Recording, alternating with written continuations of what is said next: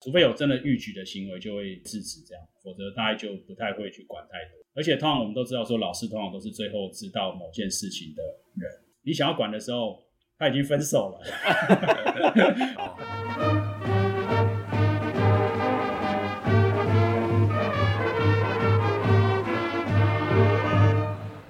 Hello，大家好，呃，欢迎又回到我们建中乐器队第十一届的 Podcast。呃，我们今天请到的贵宾的同学是郭恒全，欢迎欢迎欢迎。我们请请恒全先讲两句话吧。哦，那个各位同学大家好，那个去年的同学会哈，因为刚好打第三剂疫苗，就没有看到大家，其实很想念大家这样。对，那今天就借由这个平台跟大家聊聊天。对，那之前听过其他同学的的那个节目，我就觉得真的蛮蛮不错的。有一个这样的管道，可以让同学更认识彼此，因为我们听到一些我们之前闻所未闻的故事。那其实我自己都觉得有一些感动，对，所以我觉得很棒。就是所以那个大为邀请我的时候，我就就答应了。对，谢谢谢谢。对，其实我们刚录音之前，呃，稍微小聊一下，像这样恒全是基本上。呃，在其实，在同学之间还蛮活跃。比如说，你会 share 你的故事，然后，嗯、呃，你同学会很多时候都会参加。那我们刚刚聊到说，很多时候的交流，呃，都是那那一个时候的，呃，刚好的对话。有这个平台，其实是大家有比较深入的，呃，长一点时间，深入的可以互相聊一下。刚刚恒全说，呃，我们三个人牺牲的自己的时间做这件事，其实我刚刚来还来不及跟你讲这件事。我觉得很多时候，呃，我觉得收获更多。就不只是呃更认识同学，而且很多时候，你看我们到这个年纪，有很多大家遇到的一些事情，不管是开心的或困扰的，有时候我们看我们上礼拜刚聊另外一个同学，其实有些你 confuse 的地方，其实你后来发现，哎，都一样，你知道吗？然后我们就就后来 offline 之后，他就又聊了很久，这样，对，我觉得还蛮蛮有趣的，就很快的分享一下你你过去二十几年呃的一些历程，不管是。呃，求学上，不管是工作上，不管是家庭生活上，或一些其他的事情。OK，好，其实应该从高中那个时候稍微稍微讲一下。虽然说我是三类组班啦，可是因为那个时候哈，我们呃前面真的是踏踏实实、充充实实的玩了两年，所以 高三在准备课业哈，其实有点来不及。所以那个时候其实我应该是所谓的未三类组，实际上是就没有在读生物了，所以就是专攻二类这样子。然后那个时候联考的分数其实有点高不成低不就了，就是跟各位优秀的同学比哦，就是可能就是没有办法选到很前面的志愿这样子。其实那时候也很迷惘，说到底我要念什么科目？其实其实我我觉得这是这个这个影响到我后来的教职很大的原因，就是我发我发现我们我们自己对自己的探索，还有对自己的兴趣的培养发展，其实都不是那么的，不管不管是教育上或者说自己上都都不会想到那么。就是觉得好像顺顺的考，就照分数填，这样就这样就上去了，这样子。所以那时候我其实蛮迷惘了蛮久的。所以后来我的选择，其实我想可能有人跟我一样了，我就觉得，哎、欸，我的化学分数考的好像是我里面最 最高的，那我就选了化学系这样子。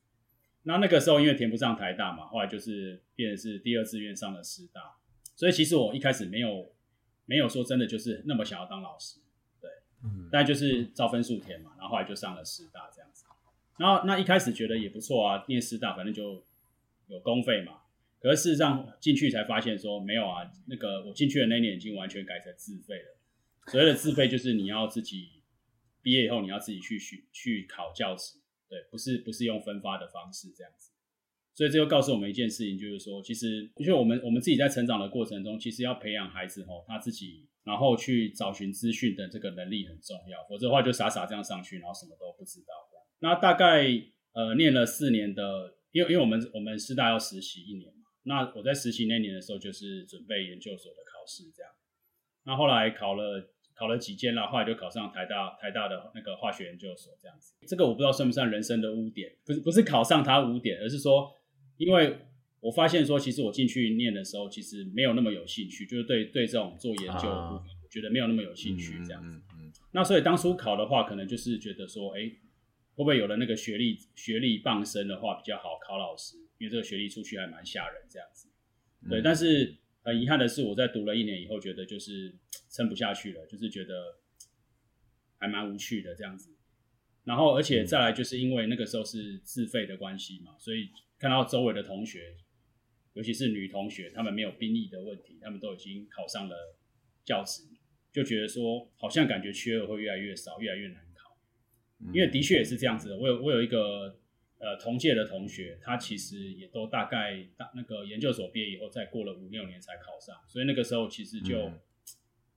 就毅然而然就放弃读书了，就是直接去找代课，就是找学校先代课班，嗯、然后后来因为那个时候还可以开放学校，就是自己独立的招生，现在都不行了，现在几乎都是。整个县市做联招，因为怕怕弊端，嗯、就是有图利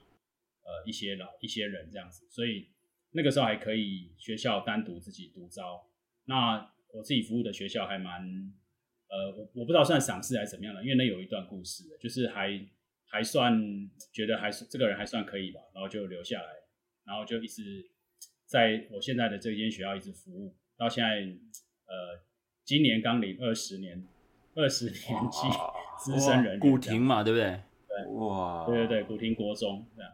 好，大概就是我这这个毕业后大概的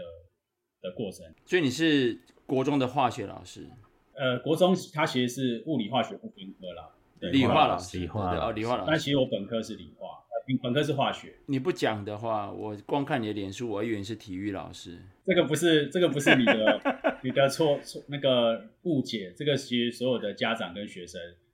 对，尤其是我，我真的有佩服蛮蛮多那个现在的家长，就是他其实小孩哈念了三年的书哈，都不都不知道他的小孩几年级，然后在哪一班，甚至有的还不知道是不是在这间 学校，然后就是要不然就是不知道他的老不知道他的老师是教什么的这样子，我就觉得现在的家长真的是有些都要打屁股，嗯，那应该说他们充分信任我们的教育制度，这样。可以这样说，OK。其实我我必须必须讲一件事情哦，所以呃很多时候甚至有时候我自己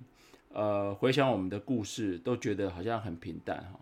这条线好像看起来很明确哈，但是像你刚刚说一样，在如果你回到你当时在往要往前看的话，其实未来是不知道的，对不对？对对，所以我们在那时候你往前看，其实是很多选择累积出我们现在走的这条路啊。我觉得，即使是你觉得好像在在老师的体系里面。呃呃，好像相对比较单纯一点，其实我觉得不是了。所以所以呃，我们会聊一些同学一开始也都会讲说啊，其实还好啦，我就很我觉得很很单纯的东西。但是你后来回来聊一聊，其实哎，其实也没有那么单纯，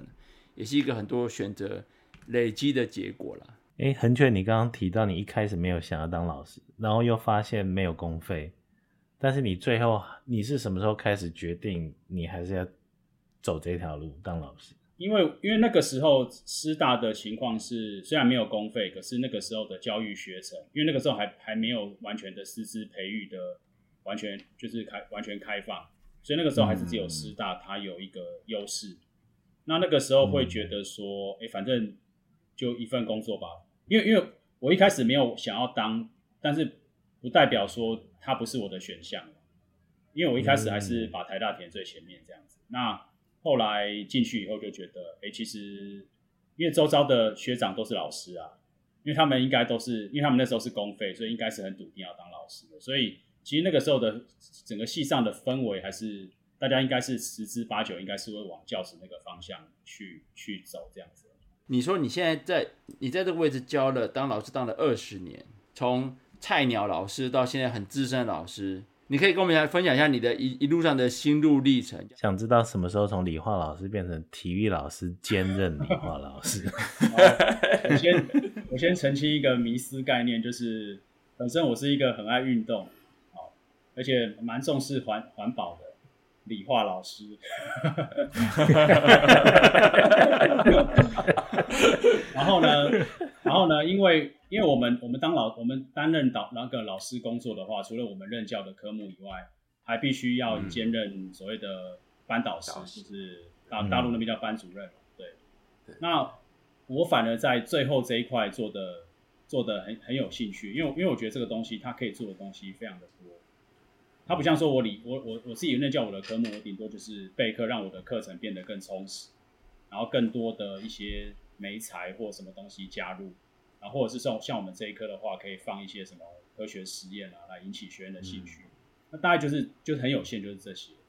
可是可是当导师来讲的话，你就会发现，这个也要感谢我们教育制度的一个缺失，就是我们都非常的自，我们非常重视自愈，所以在其他方面的培养上，特别是像我们一直讲说什么品格教育，可是我们哪有一堂课是教品格？没有没有。嗯嗯。所以所以在这一块上来讲的话，那个班导师的工作就是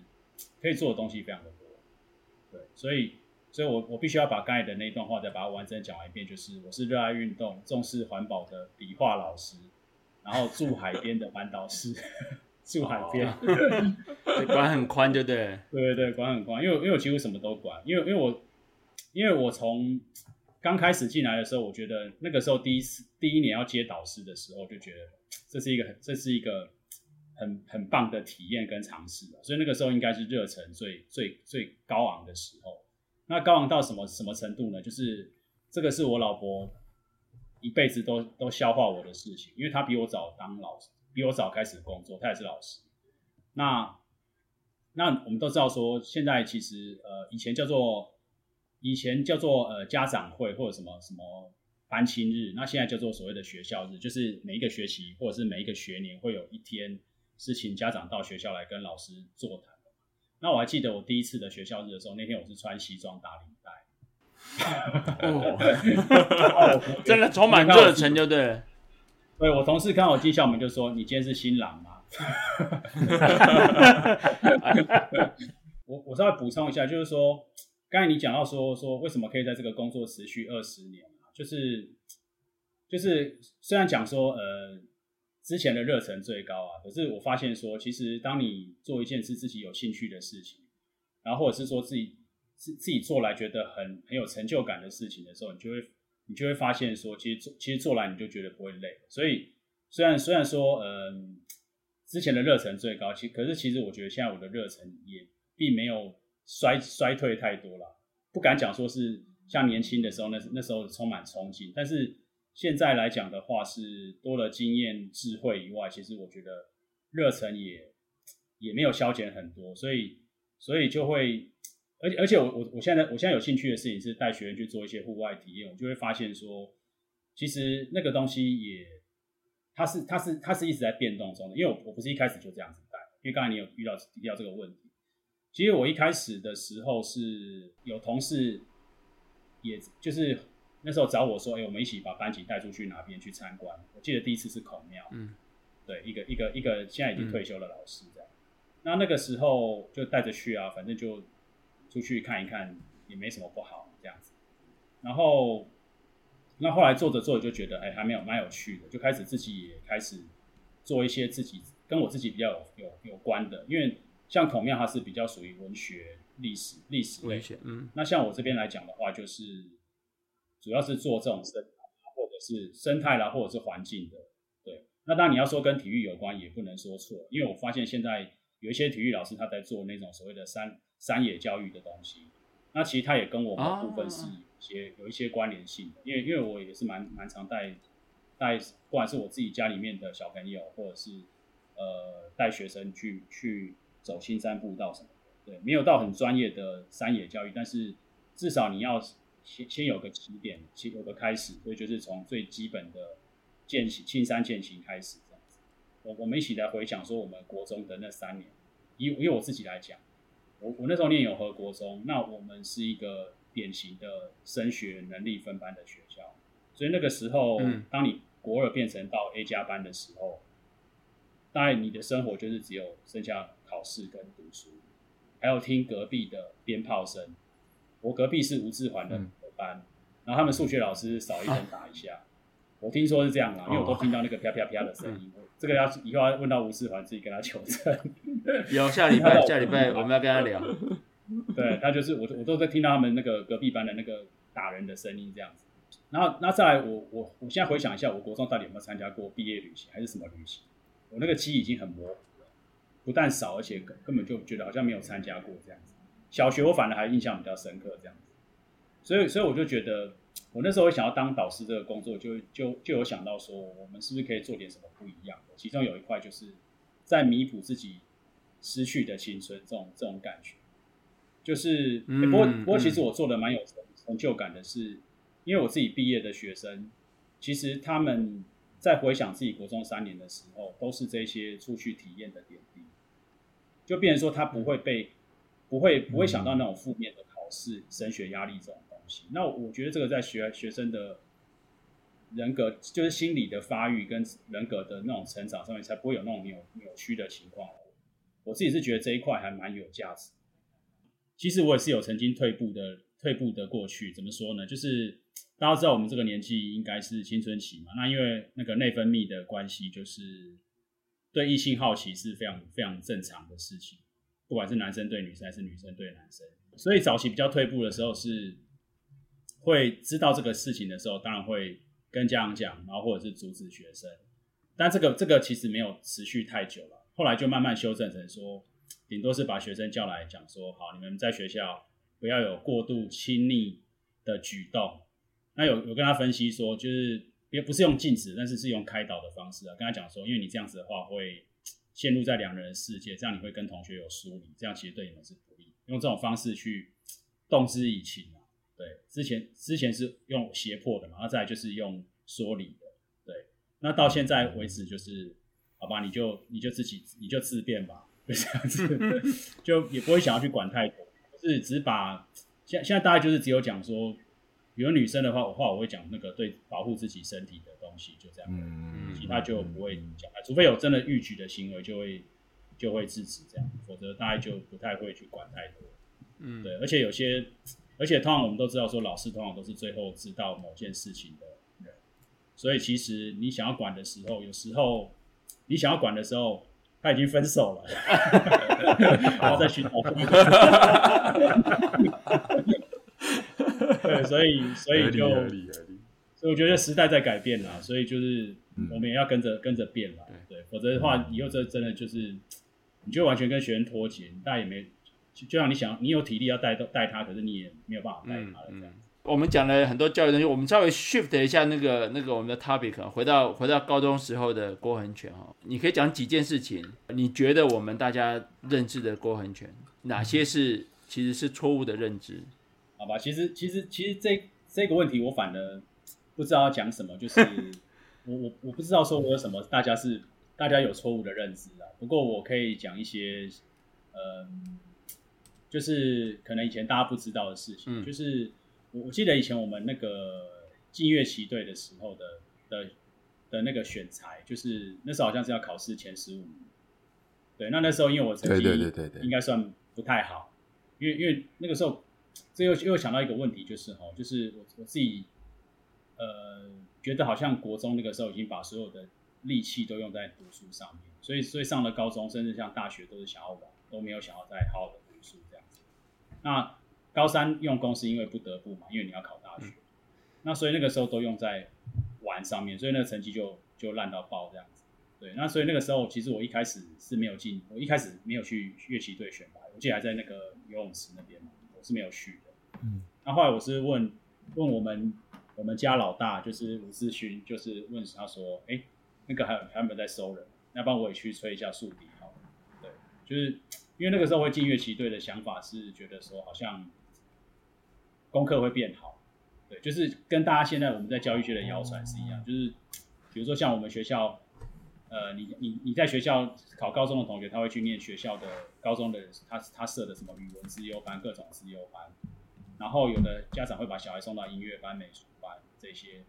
这些东西，就其他都是在升学主义挂帅下，他都会变变相的变成一个挂羊头卖狗肉的资优班这样子，所以那个时候也会有一些。我对乐器队的误解，这样就会觉得说，哎、欸，功课好像会变好，然后老师比较好。那后来有没有比较好？我其实我也不敢说，这个不能乱讲。所以，所以那个时候就听起来像是没有。哎、欸，那你这样是在讲林明庆老师不好？哦，林明庆老师的这个剪掉，剪掉，剪掉，剪掉，剪掉。那那个，所以那个时候就是有一些误解，就觉得说，哎、欸，师资比较好。然后在功课应该会比较好，所以就进去参加。那这个反而是我对乐乐器队的一个一个误解。那那那个时候去呃是选了竖笛嘛？那那其实我心里面其实不能说后悔了，而是说其实我心里面是比较想要去吹小号。哦，OK，对，这个是也是我的对，我想要吹小号，不是因为不是因为可以什么 solo 或什么很帅，而是说，因为因为我很我很我很喜欢打我很喜欢打棒球嘛。然后我每次在那个直棒的那个场合看到人家在那边吹那个小号，哦、在那边在那边对对当那个啦啦队手，我就觉得很帅，然后什么的。对，那时候会还蛮想去吹小号，可是可能是因为我自己的个性。跟那个时候的环境觉得说，哎、欸，有点怕怕的，然后就觉得说，好吧，算了，就是就是学术，也没有想到说，哎、欸，我应该跳去小号什么的这样子。因为那时候吴志勋刚好是吹数。哎、欸，你怎么认识吴志勋啊？吴志勋是我同班同学啊，他从、oh. 他从高一到到高三都跟我，他他高一就跟我同班了啊。Oh. 就是因为因为大伟有一个问题是讲到说，会给之前的几岁前什么年、嗯、什么时候的自己。对对对对对对。那我刚好就来聊这个问题，就是。如果是在高中的时候，我会告诉自己说：“你就勇敢去选小号吧。”那我顺便讲一个八八卦，就是因为因为我曾经在曾经摔坏过一个竖笛的吹嘴，我才发现说：“哇，天哪！竖笛的那个花费真的是很很恐怖，因为它那个吹嘴它是那种、oh. 应该材质上应该是那种塑，反正它应该不是纯木头，应该是塑胶类的那种。我那个竖笛的吹嘴要三千块，我知道铜管的乐器才。Oh. 才一百多嘛？还是两百？还是我的错误认知？反正我我我铜管的吹嘴三四百块啦，还是兔把的比较大，材材料比较多，是比较贵。然后那个竖笛的吹嘴，其他因为其他我不知道，我没有问。那竖笛的吹嘴好像是要上千块的，两千两千还是三千这样子。然后而且木管乐器有还有一个缺点，就是它要一直换那个簧片，就是那个对对对对对，那那个开销其实蛮大的。所以我某种程度上也是因为开销。开销有一点超过我的零用钱，所以就会觉得我我应该当时 乖乖的去选小号，对，然后再来，但我本身也是喜欢喜欢那个，就是我刚才讲的那个，因为喜欢学小号的那个原因这样子，因为它声音也比较洪亮，然后再来就是可以去那个棒球场，就应该也蛮炫的对，那、嗯、那再来那个，那如果是给我大学时候的我的话，哦，再来就是。也又是另外一个议题，就是说，其实因为像学生现在他们，我们国中这个阶段刚好又面临到那个升学的选择，就是到底要念高职还是高中。那高职，因为我们在座，我们应该都是不熟悉这样的一个制度，所以，所以其实我也是利用这几年，就是常常出去看一些东西，或者是有机会遇到人，就问他这个他的他的一些升学的背景，然后跟他现在的跟他就他的工作的一些关联性什么的。然后包含待遇什么的福利这些东西，那其实都因为因为你要你必须要有这些东西，你才有办法去去引领你的学生去做一些选择，否则的话他们就跟瞎子一样。我觉得我觉得老师真的是，我觉得老师真的是学生的眼睛，真的真的是这样。对，所以我我会告诉我自己，大学的我应该是努力的去多学才艺，至少学一项。不过我大学都在玩，所以就没有。然后再来就是。对，因为刚才讲过，那时候就是念书念到已经都疲累了，对，所以我现在也不太逼学生念书，是因为我觉得干嘛要去复制之前的我？因为你现在都把它弄到弹性疲乏，它以后怎么会怎么还会有弹性呢？这样子。然后再来就是、嗯、这个是大学的，然后再来是十年前的我。那那因为好现在现在刚好呃，我我觉得大家应该我不知道大家身体保养怎么样了，我觉得现在开始。我我自己觉得开始有一些毛病出现，像我现在就饱受那个跟那个我们副总统赖清德一样的毛病，因为他最近才去去开过那个椎间盘的手术嘛。那其实我听得很有感，是因为我现在的椎间盘也有那种压迫的问题，就是腰椎第四五节的地方。对，然后在然后之前因为打篮球的那个什么习惯性扭伤那些就不用讲，所以所以我就发现说，其实我们的那个慢慢也进入到那个身体开始有一些零件要维修的那个年纪。所以我就会告诉十年前的自己哦，这个身体从早保养，越早越好。对，那像像我我们这种爱运动人都会有一个毛病，就是第一个就是呃，如果有受伤，伤没好就去就继续去继续去运动，比如说打篮球就是，然后最后就习惯性扭伤。然后再来就是我们以前不太重视热身，因为我们体育课也没有教这种东西啊，没有教这种有关于热身伸展。的一些一些概念，就是有做，但是都没有告诉你这个重要性什么。所以就会告诉自己说，你要确实的热身啊、收操这些东西，因为嗯，因为像有一些像有像比如说刚才那个静明也问我说，那个有没有在打篮球？我现在几乎不打。对，哦，那就算打的话，也是欺负国中生，然后欺负七年级的，因为那个身材又又矮，然后又体重又轻，你就用屁股一直把他挤到篮下就可以投篮。对，大概就是。对，因为我我有跟我之前毕业的学生打球，他们回来之后跟他们打球，我发现说，哎，怎么以前随便就过他了，现在根本这边晃了十几下，他都都都甩飞，都甩不所以所以就是这就是年纪大了，所以我会告诉自己应该要要，就十年前的我应该好好保养一下了，否则现在的毛病真的是越来越多这样子。对，然后如果是五年前的我的话呢，就是。其实也是跟身体健康有关了。我曾经曾经有出过一次车祸，哦，这个车祸又跟打篮球有关，就是晚上在学校跟同事打完篮球，然后回去的时候，大家都知道我骑车上下班，然后我骑脚踏车就经过了那个呃，应该是台北往西，应该他那边已经是新北了，就是跨那个二重疏洪道的那个重金桥的时候，就被一台摩托车撞撞上。对，那当下还蛮惨的，当下是失去知觉。对那觉得应该很严重，对不对？可后来我只有断了一根小骨头，就是眼眶有一根小骨头，因为我应该是很幸运的，直接被他撞到后轮，我没有直接被他撞上，他撞到我的后轮，然后倒下去的时候，那个眼眼眶那个地方着地，所以后来医生很勉强的在那个 CT 照到了有一根骨头断掉，也是骨折，但是没有感觉的骨折这样子，因为医生说那也不能开刀，就能等他好这样。对，我就觉得其实还蛮幸运的，就是。虽然遇到了一个很大的劫难，但是躲过了一劫，这样子。对，那所以因为出车祸这事情跟，对，所以当下就晕晕就晕了这样子。所以我醒来的时候已经在救护车上面，但是我全身都没有事哦，我全身都没有其他的擦破皮跟骨折外伤都没有。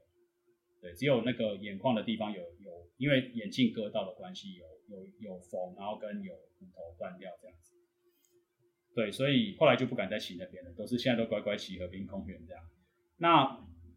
那这个车祸之后又紧接着有一个有一个肿瘤的手术啊，就是就是我的甲状腺是有有被发现有肿瘤。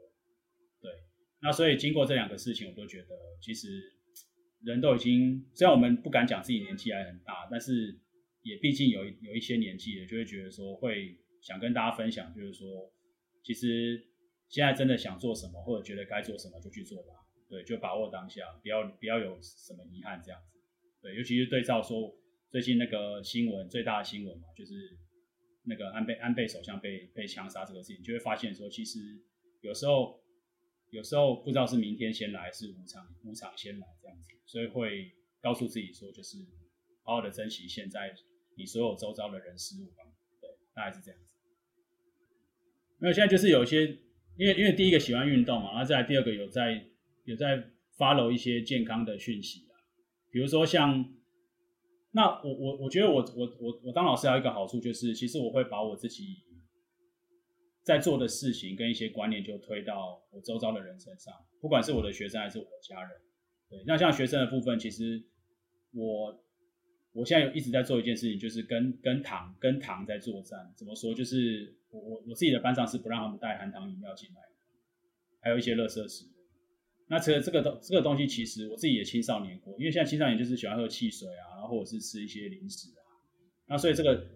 那再再再加上说，如果他们的家庭背景在这个方面并没有一开始并没有做约束或者是一些观念的建立的话，你就会发现在这个角跟跟跟这些叛逆期的学生角力上是非常的轻。嗯嗯。不过因为目前我的做法已经调整到就是呃。不是用那种绝对威威权式的压迫，而是用用一些呃各种管道了，比如说会会给他们看一些有用的资讯、一些文章或者是一些报道什么的，然后让他们从观念上先去改变，嗯嗯、然后自己又当因因因为我们讲说老师最重要就是身教嘛，你自己拿着汽水在喝，然后跟你小孩说这个这个是不健康的，这个是没有说服力的，所以刚好自己也也可以做到这一块，所以。所以学生其实慢慢就会被影响。对，我们不要我，因为像我现在也会跟学生讲说，我不要求你全部改变，或者是有些学生跟我讲说，啊，其实我在早餐店喝完再进来就好了，带进学校也没差。那我都会跟他讲，其实这是很 OK 啊，但是至少在这个学校的八个小时或者到十个小时内，对，讲到十个小时有点悲哀。我们学校我们的学生其实太过劳了。那在学校的这段期间，至少你会接触得到，嗯、那这样其实对你的发育就有影响。嗯、对，因为我看过一个报道是讲说，你如果喝了喝了含糖饮料以后，你的你的会影响到你两个小时的生长激素的一个分泌，所以至少我把这段期间拉长，嗯、它就不会受到这种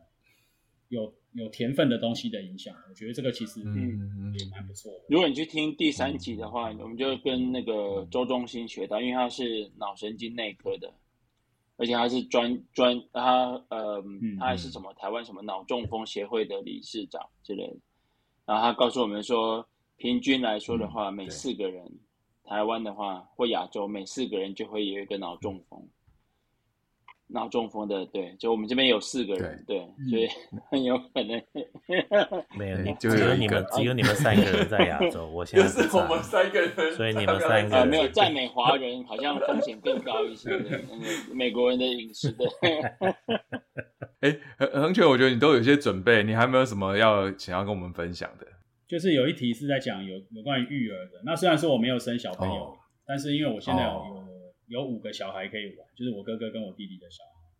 那其实我也利用这个机会跟大家讲一下，就是说以以我跟陪伴这些小朋友成长的过程中的一个经验这样子。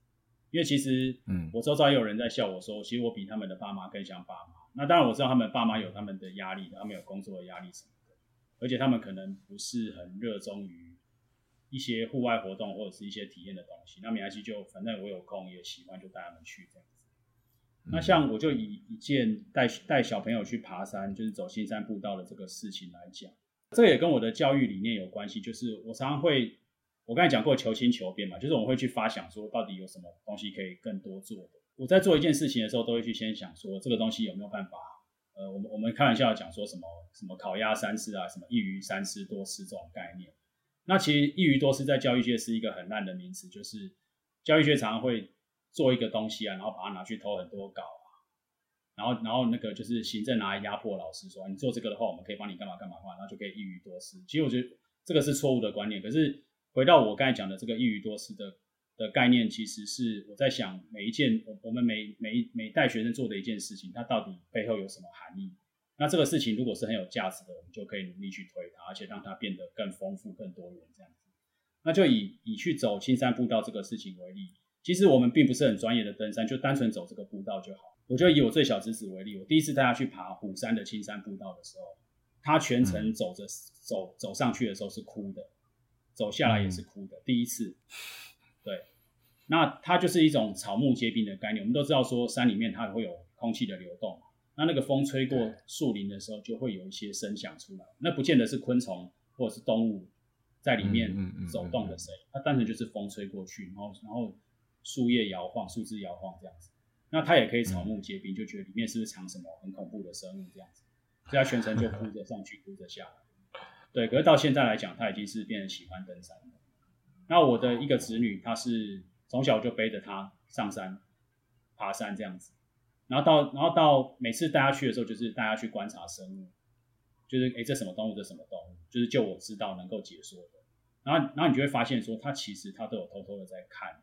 然后，然后就会指着指着一个生物，你说这是什么？然后或者是我又发现了什么生物这样子。当我们在做这件事情的时候，其实它有很多的价值在里面。比如说我整理了几个，就是第一个就是我曾经看过一本书，就是叫做手手呃失去山林的孩子。那他就讲说，美国他们因为他是美国人写的，他发现说现在各个环保团体、环境团体，他们年轻人参与的数量越来越少。那原因是因为我们当我们就不带孩子去接触这些自然的时候，你你怎么能够期期待说他会觉得自然环境对他的重要性？所以我觉得，我觉得做这件事的第一个好处是，我们我们可能会让孩子喜欢这样子，喜欢这些大自然，然后变成他最后也是守护环境的力量，这是最崇高的价值。也是我觉得最重要的价值，嗯嗯、然后再来就是刚才刚才讲说，呃，我我现在体脂肪看起来最少，那其实其实我觉得登山有一个也适合我们现在我们我们现在这个四十几岁的年纪，是因为你在你在走这些青山步道，其实你不用要去爬那种几天几夜的，就是光去走一个步道，里面的空气是好的，然后再来绿色植物科学研究是对我们有舒压的效果，对，它可以帮我们疏解压力，然后在我们在走的过程中会流汗，就可以排除一些身体的一些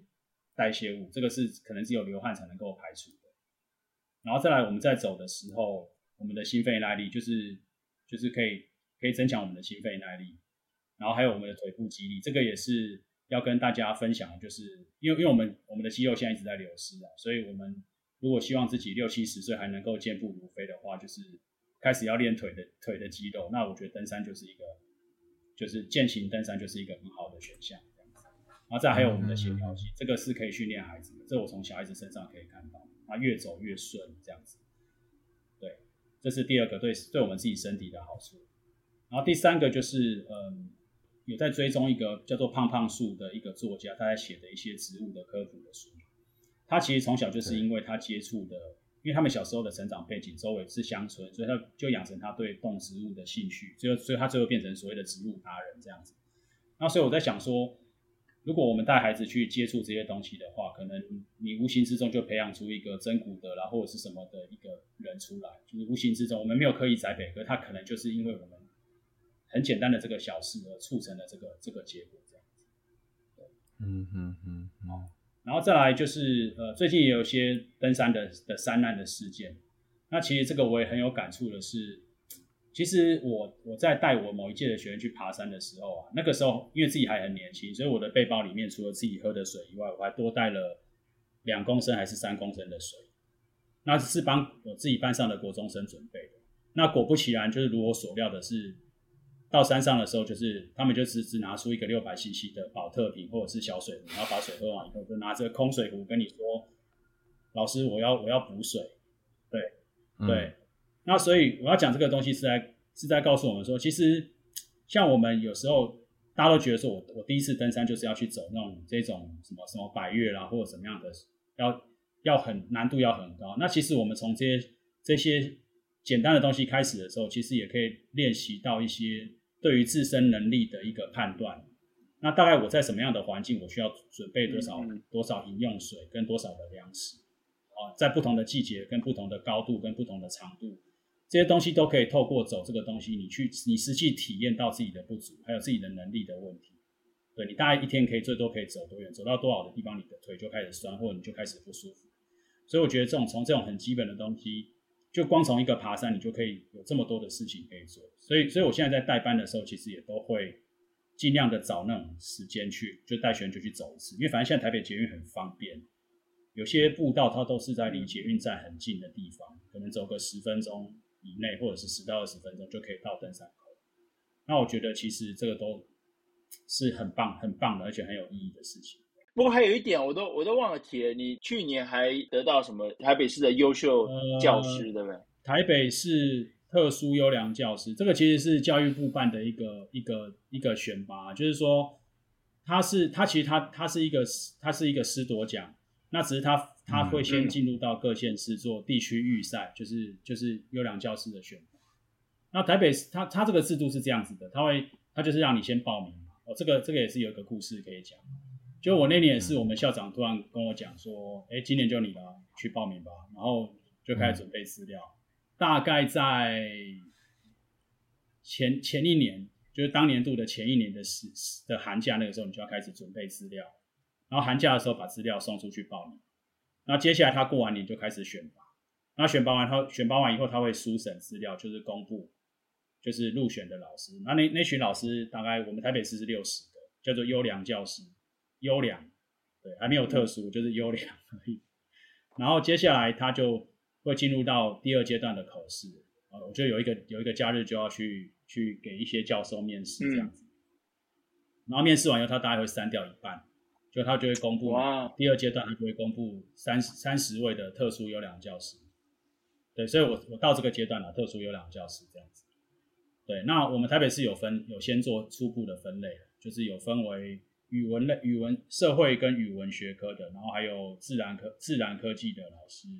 还有艺文类的、特教类的、幼儿园的，种种，他就会先帮你做一个分类。啊，我是选导师那类，因为大家你是属于体育、在做这个导师、体育老师那类的。体育的话算是那种异能异能科的，我不是啊，因为我不是体育老师，我是在班级经营这一块。因为因为我班级经营不是只有户外教育这一块，还有做很多，包括像刚才讲的那个饮食教育嘛，不让他们带那种含糖饮料嘛，对，然后在生涯发展也做一点，什么我都做一点这样子，对，就反正就是围绕在导师的工作上面的一些一些发想跟发挥这样子，然后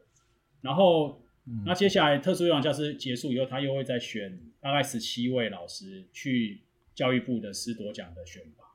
对，啊，我很很有荣幸的被选上，不过不过最后就是因为因为高手太多，而且再加上自己，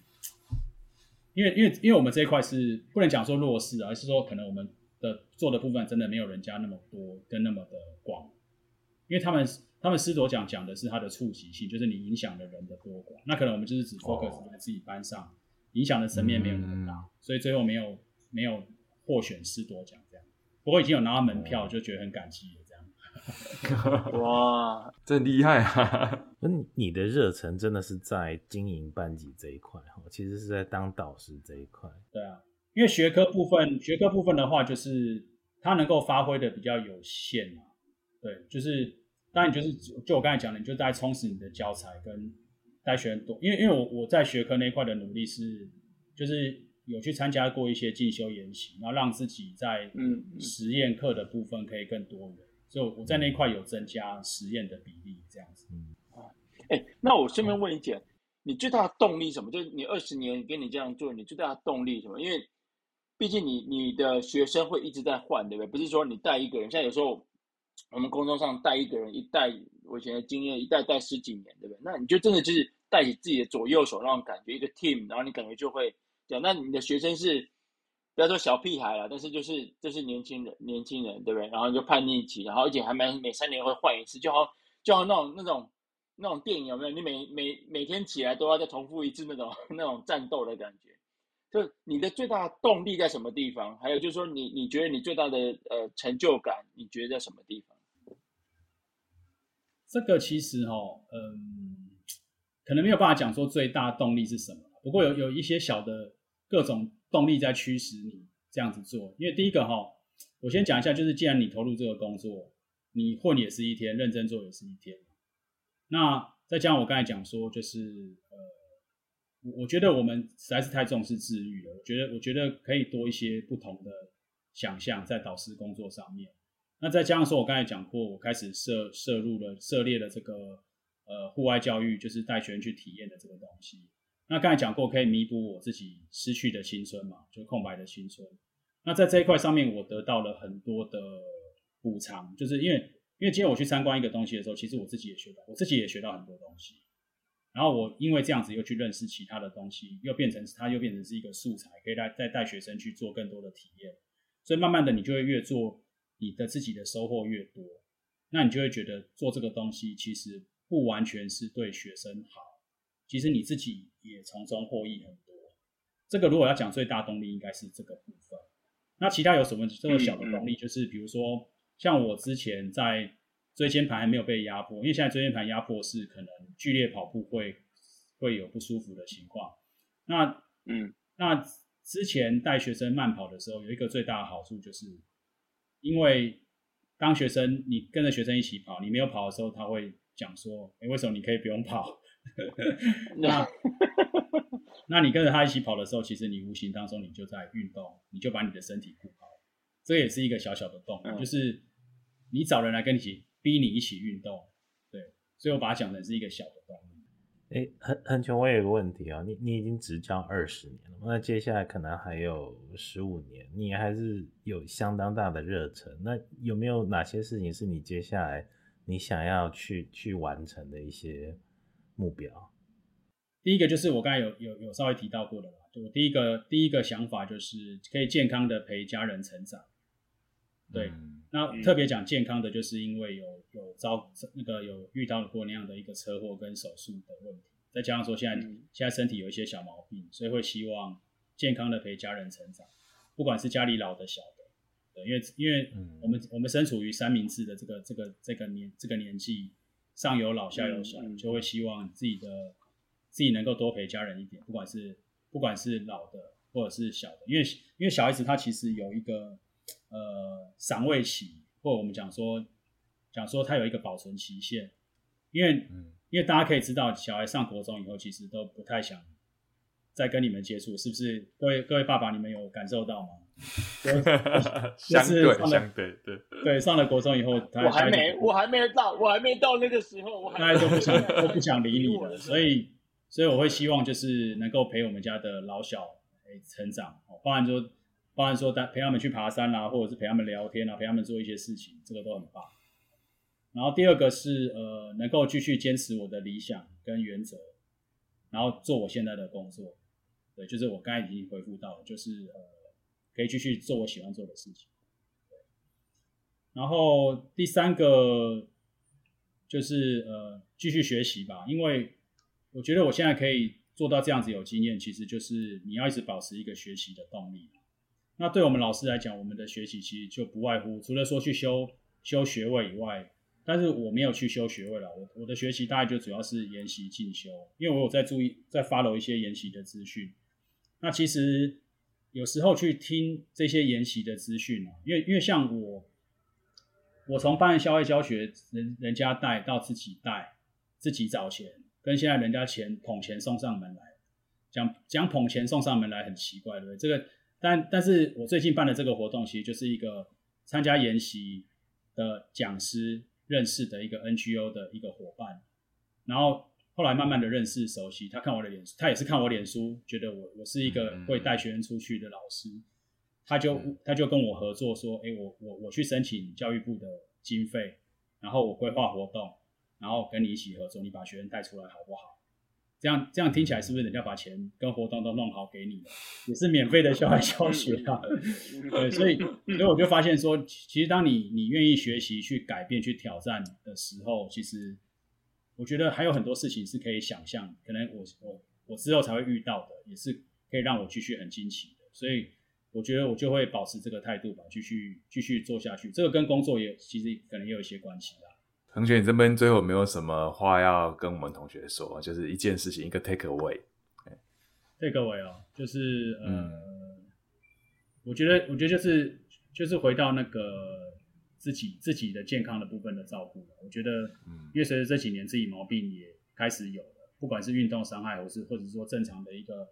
人的一个器官的退化，那我觉得，呃，就是呃。祝各位同学了哦，不要祝了，我觉得应该大家现在就应该要动起来了，就是，嗯，就是好好的去注意自己的健康，不管是为了自己还是为了家人，因为大家的孩子也都还没长大嘛，然后再来，还上应该多少都还上有高堂，所以我觉得这个时候是需要我们的时候，我们大家也不能倒下吧，就是大家把自己的健康顾好，那希望我们还有机会，呃，应该说，呃。一直都有机会可以看到很多的同学，就是不管是同学会啦，或者是这样的一个平台，就是大家都还可以做交流什么的，就希望看到健健康康的大家。OK，好，今天时间差不多了，哎，恒春谢谢你，谢谢你，不会，谢谢你们的分享，我收获很大。